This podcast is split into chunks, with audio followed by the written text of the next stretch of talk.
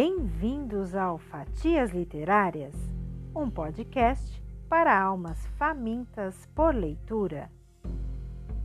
No episódio de hoje, temos o conto A Máscara da Morte Escarlate, do escritor Edgar Allan Poe. Havia muito tempo que a morte escarlate devastava todo o país. Jamais uma peste fora tão letal e tão terrível. O sangue era a sua encarnação e o seu sinete, o vermelho e o horror do sangue. Começava com dores agudas, com um desvanecimento súbito, e logo os poros se punham a sangrar abundantemente. Sobrevinha então a decomposição. Manchas escarlates no corpo e notadamente no rosto da vítima segregavam-na da humanidade e a afastavam de todo socorro e de toda compaixão. O contágio, o progresso e o fim da enfermidade consumiam apenas meia hora. Mas o príncipe próspero era feliz, intrépido e sagaz. Quando seus domínios minguaram a metade de almas vivas, convocou um milhar de amigos fortes e de corações alegres, escolhidos entre os cavalheiros e damas da sua corte. E com eles formou um refúgio recôndito em uma de suas abadias fortificadas. Tratava-se de uma vasta e magnífica construção, criação dele mesmo, o príncipe, conforme seu gosto excêntrico e majestoso. Rodeava a construção um muro espesso e elevado, guarnecido de portões de ferro. Uma vez transpostos os muros pelos cortesãos, estes se serviram de fornalha e de vigorosos martelos para soldar os ferrolhos. Deliberaram entrincheirar-se contra os súbitos impulsos ou os desesperos provenientes do exterior e lacrar todas as saídas aos frenesis do interior. A abadia estava amplamente abastecida Graças a tais cuidados, os cortesãos poderiam enfrentar o contágio. Que o exterior se arranjasse como pudesse. De sua feita, seria uma loucura afligir a alma com meditações sobre a peste. O príncipe havia fornido aquele refúgio com todos os meios prazerosos. Havia bufões, improvisadores, bailarinos, músicos, formosuras de todas as espécies. E havia também o vinho. Todas essas belas coisas havia no interior, além da segurança. Lá fora, disseminava-se a morte escarlate. Foi ao fim do quinto ou sexto dia em seu refúgio enquanto a peste fazia grandes estragos além das muralhas, que o príncipe próspero proporcionou aos convivas um baile de máscaras da mais insólita magnificência. Que quadro voluptuoso era o baile de máscaras! Permitam-me descrever os salões onde o festim ocorreu. Havia uma série de sete salões imperiais. Em muitos palácios, esta série de salões forma amplas perspectivas em linha reta, quando as portas se descerram de par em par, de tal forma que a vista penetra até o fundo sem qualquer obstáculo. Aqui, o caso era assaz diferente como se era de esperar da parte daquele duque e de sua inclinação pelo bizarro. Estavam as salas dispostas de forma tão irregular que a vista não poderia compreender senão um salão de cada vez. Ao término de um espaço de 20 ou 30 jardas, via-se uma brusca curva e a cada esquina o ambiente assumia um aspecto diferente. À direita, e à esquerda e ao meio de cada parede, uma alta e estreita janela gótica abria-se por um corredor fechado que seguia a sinuosa dos cômodos. Cada janela era guarnecida de vitrais cujas cores harmonizavam-se com a tonalidade dominante da decoração do salão para o qual se abria. O que ocupava a extremidade oeste, por exemplo, era decorado de azul e os vitrais eram de um azul vívido. O segundo dos salões era decorado e guarnecido de cor púrpura e os vitrais eram igualmente purpúreos. O terceiro era completamente verde e verdes eram também as janelas. O quarto, alaranjado, estava iluminado por uma janela de igual cor. O quinto era branco e o sexto violeta. O sétimo era rigorosamente forrado por tapeçarias de veludo negro, que revestia o teto e as paredes e que caía em pesadas rugas sobre um tapete do mesmo material e da mesma cor. Mas, neste salão, a cor dos vitrais não correspondia da decoração. Os vitrais eram escarlates, de uma tonalidade intensa de sangue. Ora, em nenhuma daquelas salas se viam lâmpadas ou candelabros em meio à profusão de adornos em ouro, que se espalhavam em todos os cantos ou se dependuravam ao teto. Não havia lâmpadas ou velas. Luz alguma dessa natureza emanava na sequência de salas. Porém, nos corredores que as envolviam, exatamente em frente de cada janela, elevava-se uma pesada trípode com um braseiro, a projetar seus raios através dos vitrais coloridos, iluminando deslumbrantemente a sala. Perfazia-se uma miríade de formas cambiantes e fantásticas, mas na sala voltada ao poente, na câmara negra, a claridade do braseiro, que se refletia sobre as negras tapeçarias através dos vitrais sangrentos, era sobremodo sinistra e incidia sobre as faces dos imprudentes que ali entravam, conferindo-lhes um aspecto de tal forma estranho que muitos poucos dançarinos se sentiam com suficiente coragem para penetrar no recinto. Também nesse salão se erguia, amparado no muro oriental, um gigantesco carrilhão de ébano. Seu pêndulo oscilava com um tic-tac surdo, pesado, monótono.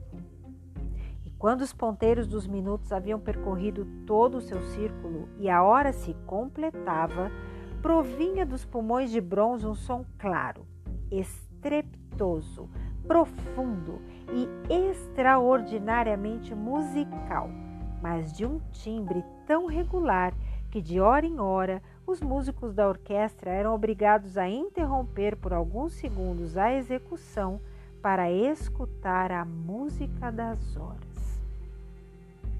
E os dançarinos cessavam à força as suas evoluções. Uma momentânea perturbação graçava aquela multidão alegre, e enquanto soava o carrilhão, era possível notar que até os mais arrojados empalideciam e os de maior idade e reflexão passavam a mão à fronte, como se abandonados a uma meditação confusa ou a um devaneio. E mal se dissipava o eco das horas, circulava no ambiente leves risadas. Os músicos olhavam uns aos outros e se riam dos próprios nervos e da própria loucura. E juravam, em voz baixa, que da próxima vez em que soasse o carrilhão, não sentiriam o mesmo desconforto. Mas, no entanto, quando decorridos os 60 minutos da hora desaparecida, que continha os 3.600 segundos, quando irrompia uma nova batida do relógio fatal, reproduzia-se o mesmo estremecimento, os mesmos calafrios e os mesmos devaneios febris. Apesar disso, A orgia continuava alegre e magnífica. O gosto do Duque era especialmente singular. Tinha vista apurada para as cores e aos efeitos que estas produziam. Desdenhava dos gostos da moda. Seus planos eram temerários e selvagens, e suas concepções brilhavam com um bárbaro esplendor.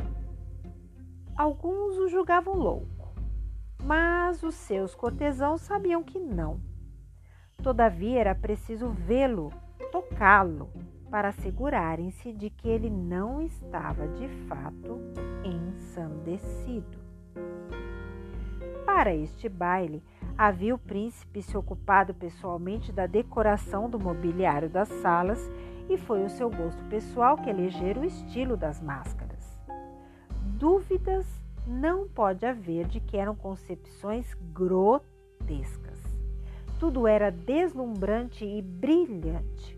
Havia coisas chocantes, fantásticas, muito do que depois foi visto no Hernani. Havia figuras arabescas, com membros e adornos desconformes, fantasias delirantes como a loucura. Havia muito do belo, de silencioso, de bizarro, algo de terrível e não pouco do que produzia repugnância. Era como se uma miríade de sonhos deslizasse de um lado para o outro nas sete salas. E tais sonhos se contorciam em todos os sentidos, tomando a cor dos salões, fazendo com que a estranha música da orquestra parecesse o eco de seus próprios passos. Mas logo soava o relógio de ébano no salão dos veludos. Então, por um momento, tudo se detinha, tudo emudecia, salvo o ecoar do relógio.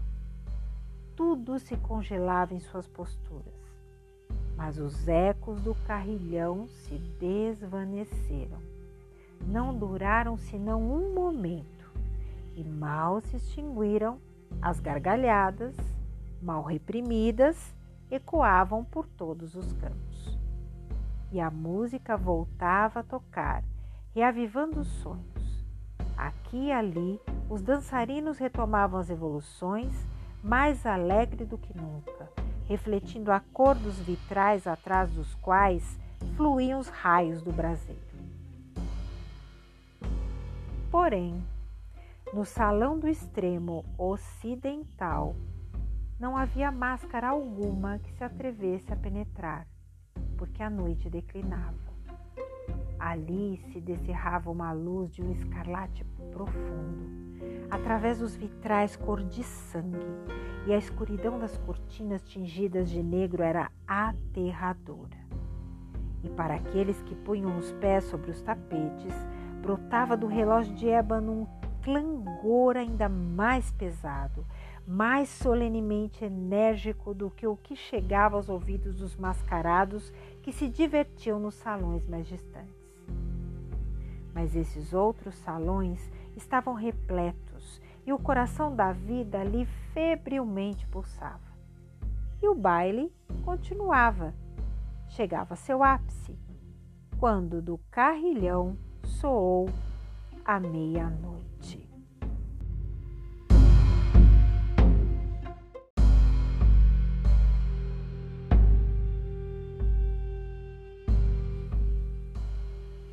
Então, como já se disse, a música parou. Os que dançavam detiveram-se em suas evoluções e a angustiante mobilidade a tudo dominou. Agora, porém, o carrilhão bateria doze vezes. Desta vez, porque ecoou mais longamente o carrilhão, inseriram-se nos pensamentos dos que se atiravam à diversão um maior volume de meditações. E talvez por isso mesmo, muitos dos que compunham a multidão, antes de se esgotarem os derradeiros ecos das últimas horas dadas, puderam perceber a presença de um mascarado que, até aquele instante, ninguém notara. E tendo se espalhado aos sussurros a notícia daquela intrusão, insinuou-se na multidão um murmúrio indicativo de surpresa e desaprovação, que evoluiu para o terror, horror e repugnância. Numa multidão fantasmagórica como a que descrevi, era necessário, sem dúvidas, que fosse a aparição absolutamente extraordinária para ensejar tal sensação. A licenciosidade carnavalesca daquela noite era realmente quase sem limites. Mas a personagem em questão havia transcendido a extravagância de um Herodes e ultrapassado os amplos limites do decoro que o príncipe estabelecera. Há nos mais temerários corações cordas que não se deixam tocar sem emoções. Até entre os depravados, para quem a vida e a morte são igualmente um brinquedo, há coisas com as quais não se pode brincar. Os convivas pareciam sentir profundamente a inconveniência dos trajes e da conduta do estranho. Era ele alto e delgado Estava envolto com uma mortalha funerária da cabeça aos pés. A máscara que lhe ocultava as faces reproduzia fielmente o semblante de um rígido cadáver, que um exame apurado teria dificuldades em perceber o engano. Ora, aquela frenética multidão bem poderia tolerar e mesmo aprovar aquela desagradável figura acaso o mascarado não tivesse adotado a representação da morte escalate. Suas roupas estavam enodadas de sangue e sua ampla testa, assim como suas feições salpicadas do horror escarlate. Quando os olhos do príncipe Próspero focaram a espectral figura que com solenes e enfáticos movimentos feitos para melhor representar o seu papel, evoluía aqui e ali entre os dançarinos, caiu numa violenta comoção e estremecimento, tomado pelo terror e pela repugnância. E segundos depois, sua fronte turvou-se de ira. Quem se atreve? Perguntou com rouca voz aos cortesãos que o rodeavam. Quem ousa nos insultar com essa ironia blasfema? Segurem-no, desmascarem-no, para que saibamos a quem iremos enforcar nos altos das ameias ao amanhecer. Encontrava-se o príncipe Próspero ao pronunciar estas palavras no salão oriental ou câmara azul e a voz do príncipe Próspero ressonou potente e clara pelos sete salões, pois o príncipe era um homem impetuoso e forte, e a música havia cessado a um gesto de sua mão. Estes fatos ocorriam no salão oriental, sendo o príncipe ladeado por um grupo de pálidos cortesãos. No início, Enquanto falava o príncipe, o grupo se movimentou levemente na direção do intruso, que esteve por um momento quase ao alcance de suas mãos, mas que agora, com passos firmes e majestosos, se acercava cada vez mais do príncipe. Mas, em razão do indefinível terror que a audácia do mascarado havia inspirado em todos aqueles que ali se reuniam, ninguém estendeu a mão para agarrá-lo, mesmo quando, sem qualquer obstáculo, passou a dois passos da pessoa do príncipe. Tanto que a mesma Assembleia, como que obediente a um só movimento, recuou do centro do salão às paredes. O mascarado seguiu sem interrupção seu caminho, com os mesmos passos solenes e bem medidos, com os quais, desde o início, se distinguira, passando da sala azul à púrpura, da sala verde à alaranjada e desta branca, e da branca violeta, sem que houvesse quem o detivesse. Então, o príncipe Próspero, tomado de ira e de vergonha pela covardia momentânea, precipitou-se através das seis salas sem que ninguém o seguisse, porque um temor mortal se apoderara de todos os convivas. Brandiu um punhal e se aproximou a uma distância de três ou quatro passos do fantasma, que se retirava quando este último, ao aproximar-se da sala de veludo, voltou-se bruscamente, afrontando aquele que o perseguia ecoou um grito agudo e o punhal caiu, como um relâmpago, sobre o tapete fúnebre, onde o príncipe próspero tombou morto instantaneamente. Então, invocando a frenética coragem do desespero, a multidão de mascarados precipitou-se à sala negra e, agarrando-se ao desconhecido que se mantinha imóvel e ereto como uma grande estátua à sombra do carrilhão, viu-se presa de um terror inominável ao perceber que não havia forma tangível alguma sob a mortalha e sob a máscara cadavérica. Todos reconheceram então que ali estava presente a morte escarlate. Ela se insinuara como um ladrão noturno. E todos os convivas tombaram, um a um, nos salões das orgias, manchados de sangue, morrendo na mesma postura desesperada em que desabaram. E a vida do relógio de ébano se extinguiu como a do último daqueles seres licenciosos e murcharam as chamas dos braseiros, e as trevas, e a ruína, e a morte escarlate deitaram sobre tudo o seu ilimitado domínio. Este e outros contos vocês encontram na série Clássicos Estrangeiros, volume 1 editado pela Free Books Editora Virtual.